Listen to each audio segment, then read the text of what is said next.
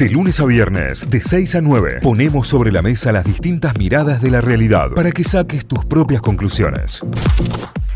Vamos a recibir a la Noé, así que vamos al bloque de sexualidad en este Notify de día miércoles, como siempre. Le damos la bienvenida a la Noé Benedetto, que está con nosotros para seguramente hablar de otro de los temas importantes que hay que tirar sobre la mesa. Hola Noé, ¿cómo estás? Buen día. Buen día, ¿cómo va? Buen día para todos y todas, ¿cómo están? Muy, bien, muy bien. Todo, todo muy bien por acá. Costó despertarse hoy, pero estamos muy bien. Ay, sí. Llega, llega esa etapa que dura más o menos seis meses. Tal cual en donde nos cuesta un montón levantarnos, ya viste, baja un par de grados y ya querés hacer fiaca. de esta parte y salir de la cama es como el peor castigo que te puede tocar a las 5 de la mañana, ni te lo digo, así que en ah. esa. En esa estamos nosotros tres por lo menos y seguramente casi toda la población mundial. Eh, es un montón. No, ¿qué tenemos para hoy? ¿Qué dejaron en la cajita? Bueno, hoy es un tema eh, no tan sexual, por así decirlo, pero tiene que ver mucho, mucho con el tema. Y em, en arroba leak.noeliabenedetto con B y doble T, que es el Instagram, ayer me preguntaron cómo comunicarse asertivamente. ¿sí? Ah, y eh, por privado me dijeron esto de, bueno, eh, varias veces insisten o repiten en esto de la comunicación asertiva, pero ¿cómo sería? Bien, entonces es una gran pregunta eh, porque por ahí se da por sentado el concepto y, hay que desmenuzarlo para entenderlo.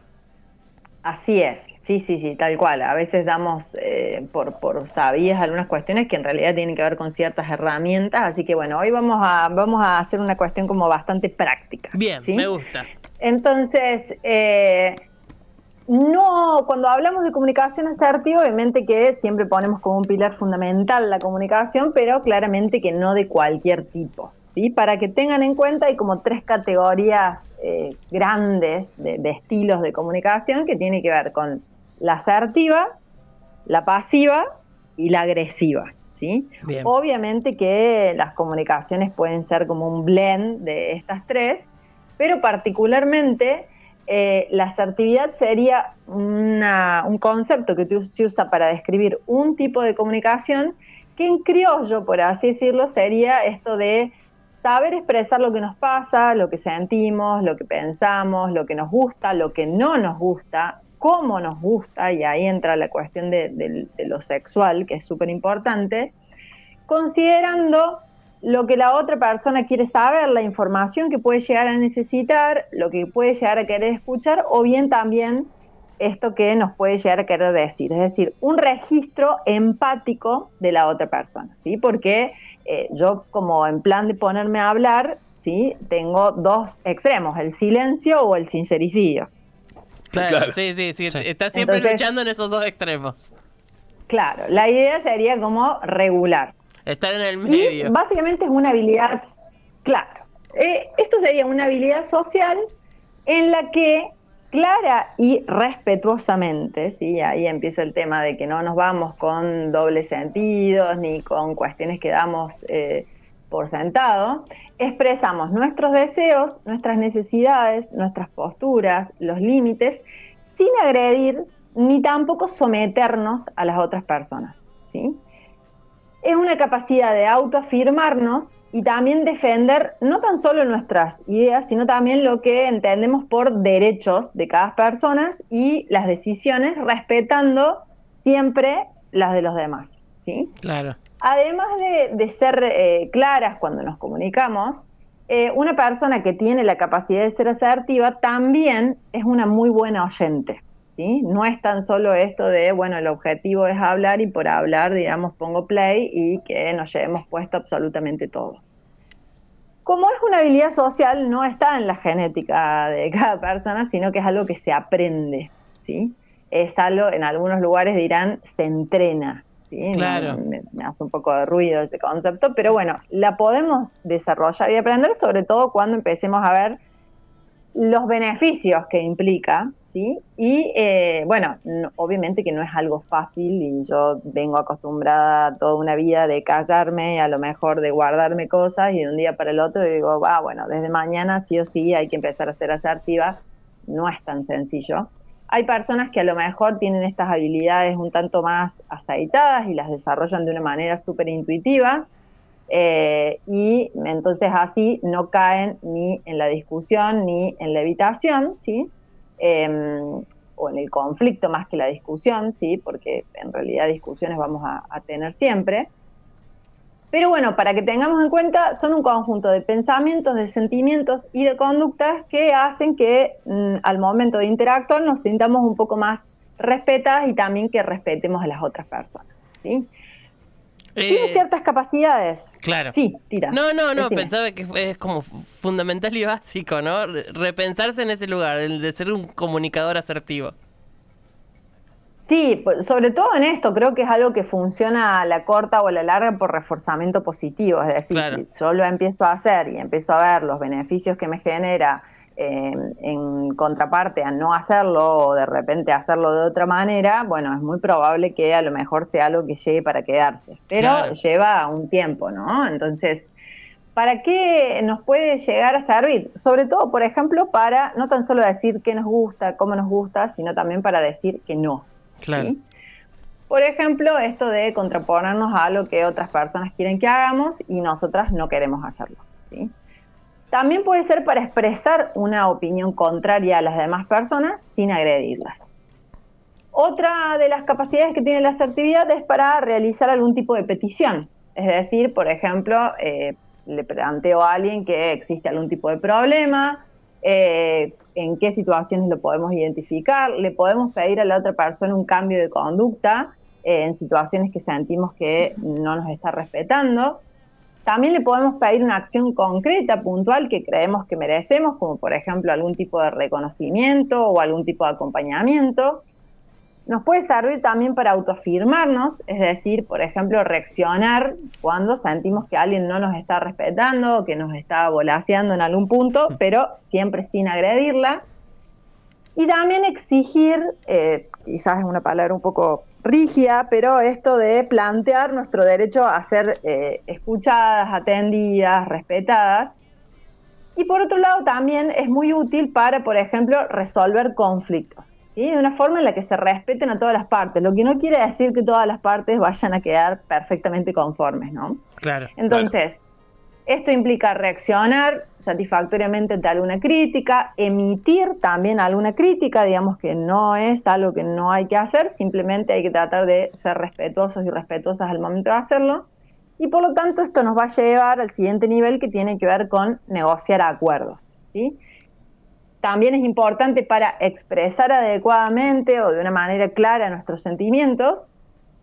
Y cuando digo sentimientos, no tan solo los positivos, sino también los que se consideran como negativos, sin que ninguna parte se sienta ofendida. ¿sí? Básicamente, para todo eso, ¿sí? todas esas bondades tendría eh, la asertividad.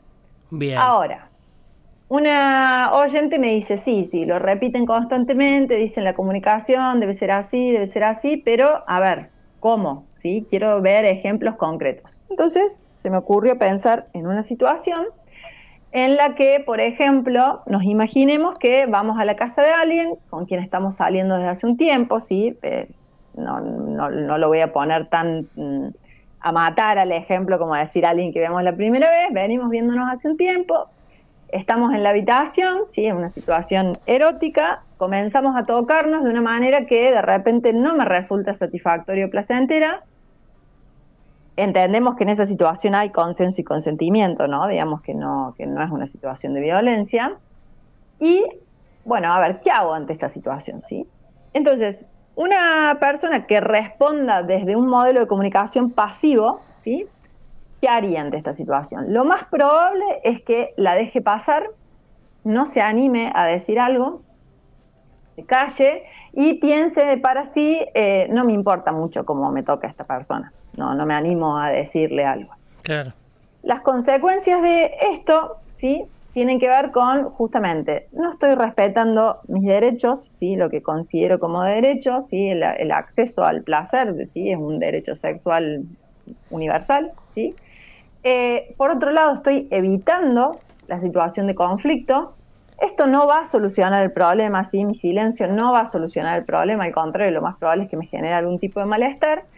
Y eh, es de seguro que esto se va a seguir repitiendo, ¿sí? Porque no puse una stop a eso y la otra persona quizás ni siquiera se enteró. Claro. ¿sí? Si, por ejemplo, mi respuesta fuera desde un modelo de comunicación más agresivo, lo más probable es que yo salte de la cama donde estoy y muy enojada le diga, para, no servís ni para tocarme, estás haciendo todo mal, para venir a hacer esto directamente me quedaba en mi casa y o me doy vuelta, me enojo o me voy. Claro. Las consecuencias de justamente de este tipo de comunicación es que, bueno, en cierta forma puede aparentemente ser efectiva, ¿por qué? Porque consigo que una stop a lo que se estaba haciendo, que me estaba generando algún tipo de molestia, y la otra persona se da por enterada, al menos que la forma que está utilizando no es de mi agrado, pero no la estoy respetando y muy probablemente la esté hiriendo con este tipo de salidas. ¿sí? La otra persona también puede que tome a mal esta reacción, puede que me descalifique, puede que se sienta ofendida, puede que se sienta rechazada, también puede que me invalide, pero la realidad es que tampoco va a tener mucho espacio para analizar o revisar qué es lo que tendría que cambiar esa situación porque no se lo he planteado. Claro. Y entonces directamente la estoy atacando sin ofrecerle ningún tipo de alternativa posible. ¿sí? Ahora, Ahora si de la- repente, La, asertiva. A ver. aquí viene. Ahora, si de repente yo respondiera desde un modelo de comunicación asertiva, primero, antes que nada, voy a pedirle que cortemos, paremos con lo que estamos haciendo y le digo, mira, la verdad es que esto sirve tanto para lo sexual como para cualquier espacio de la vida, ¿no? Pero eh, le puedo llegar a decir, mira, me gusta estar con vos, disfruto mucho de este momento, pero particularmente esto que estás o que estamos haciendo me está doliendo, me está molestando, no me gusta, cuando me tocas de esa manera no me siento del todo cómoda. ¿Podemos hacer otra cosa? ¿Te puedo mostrar cómo me gustaría hacer otra cosa? Preferiría que me toques de esta u otra manera y obviamente que explicar lo que me gustaría, ¿sí? Porque acá en esto el concepto de adivinación no funciona, ¿sí? No corre, claro. No, no, no, no, este es, es el, no, no, estamos sincronizando por, por Bluetooth con las demás personas. Y en esto, eh, lo más probable, sí, lo- acá no podemos hacer futurología, pero es muy probable que las consecuencias de esta respuesta es que al expresar nuestros sentimientos de una manera clara y directa, sin culpar ni juzgar a la otra persona, esto tenga algún tipo de eh, consecuencia positiva, le estamos ofreciendo una solución alternativa a la otra persona, ¿sí? que en, teoría podría dar lugar a satisfacer tanto nuestras necesidades como la de la otra persona y que eh, esto posibilite que nuestro encuentro sea más satisfactorio, más respetuoso. Es, eh, bueno, tiene, tiene todas las, las posibilidades de que la respuesta no tan solo sea receptada y escuchada, sino que también es muy probable que nuestra acción sirva para que eso que pasó no se sostenga en el tiempo, no se vuelva a repetir y que dé lugar a que sucedan cosas que nos resulten placenteras para todas las partes. ¿sí? Sí. Eso es un ejemplo puntual, ¿sí? Eh, una situación que se me viene a la cabeza, puede ser cualquiera, ¿sí? Puede, podemos pensarlo en un trabajo, en, no sé, en la universidad, en la cola del súper, en cualquier con lugar. cualquier vínculo, digamos. eh, ya eh, eh, escapa a lo, sensu- a lo sexual puntualmente. Tal cual. Eh, pero hay ciertas como recomendaciones. En principio, súper importante siempre hablar desde el yo y no desde el vos.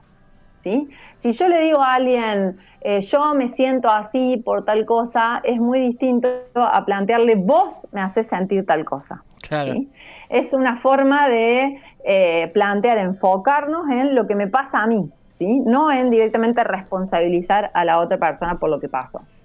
En segunda instancia, ir al grano y sin rodeos, sin vueltas, ¿sí? Expresar la situación, no directamente evitar o decirle, no, bueno, mira, no me estoy sintiendo bien, me voy.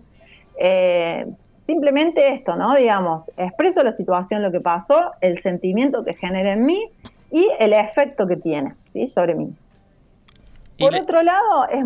Sí, No, y la posibilidad de opciones, digamos, ante eso, digamos, también lo mencionabas antes.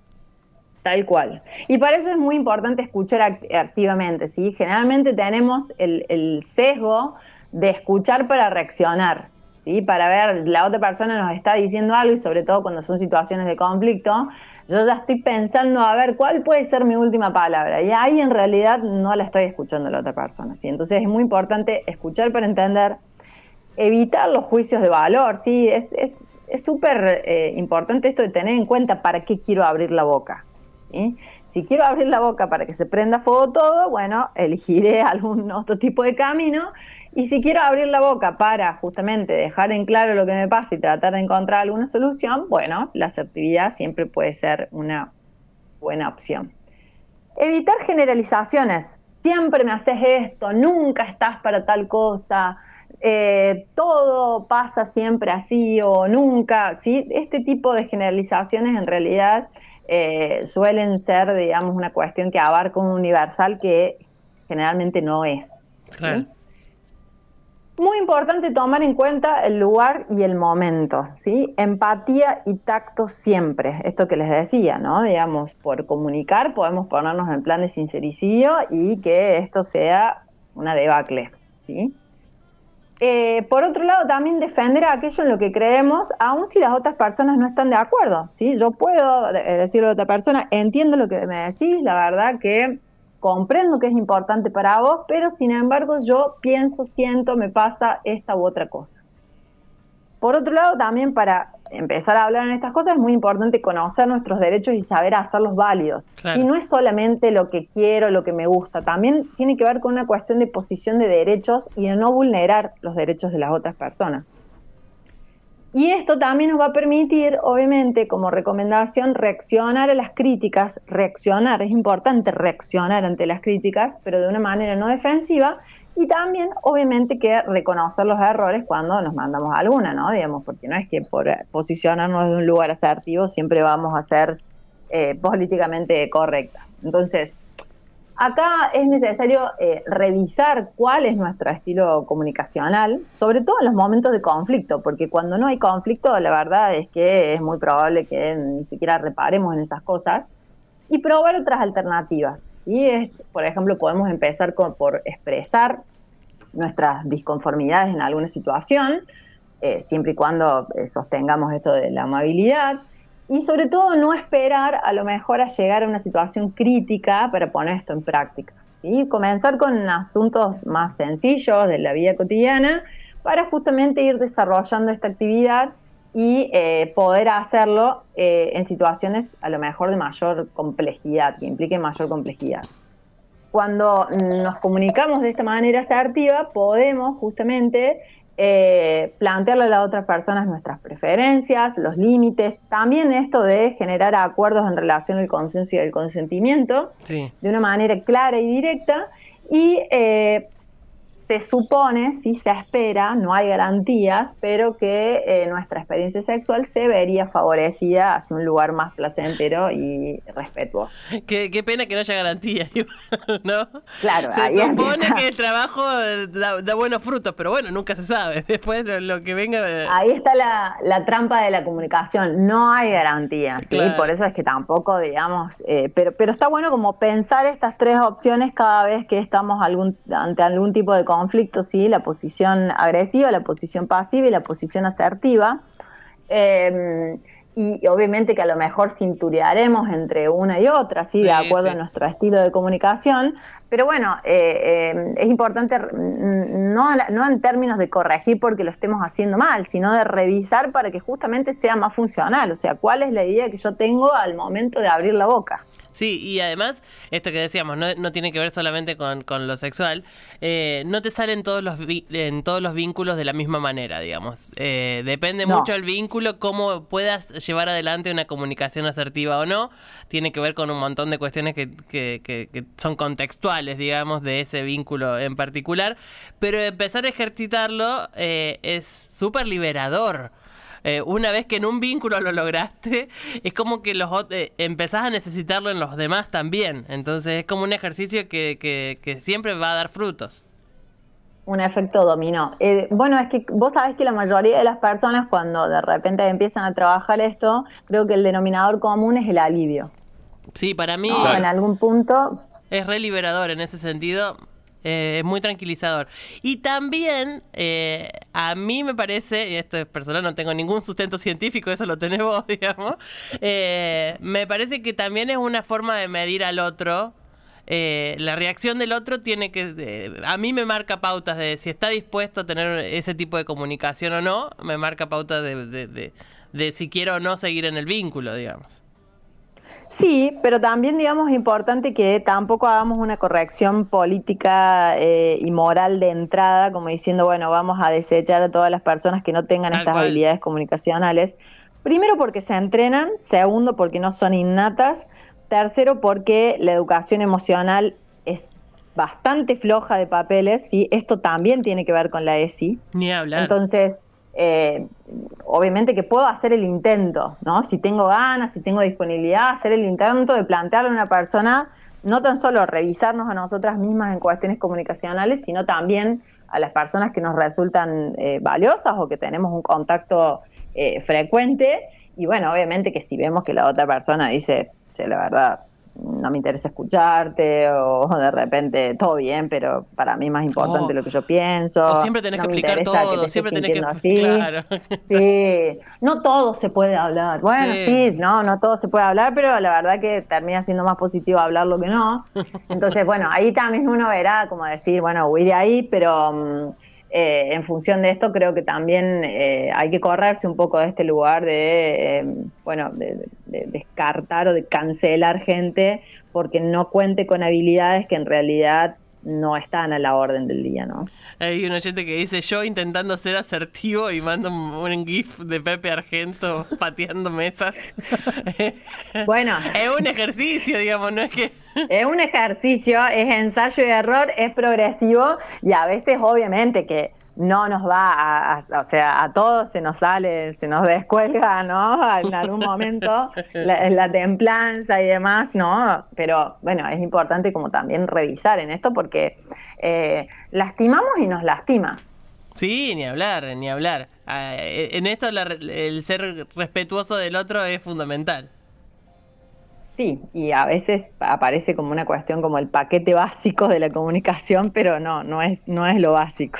No, tal cual, tal cual. Bueno, bien interesante. Veremos si, si de acá en adelante los oyentes nos empiezan a contar que lo intentaron y, y que algo sintieron al respecto de intentarlo, ¿no? Que eso sería espectacular ojalá, ojalá pueda haber algún cambio eh, y, que bueno, y que represente sobre todo algún tipo, como vos bien decías, de, liberación, ¿no? Entre eh, el, silencio y, a lo mejor la erupción, bueno, tratar de encontrar un punto medio. Acá otro oyente pregunta, dice, si el otro se ofende, ¿qué hacemos? ¿Nos vamos o qué? ¿Salir de, ahí maravilla? Eh, bueno, un poco lo que decías vos, tampoco es una instancia cancelatoria. Sí, también creo que hay como eh, esto, ¿no? Digamos, tratar de sostener una conversación cuando todas las personas estemos en condiciones de escuchar.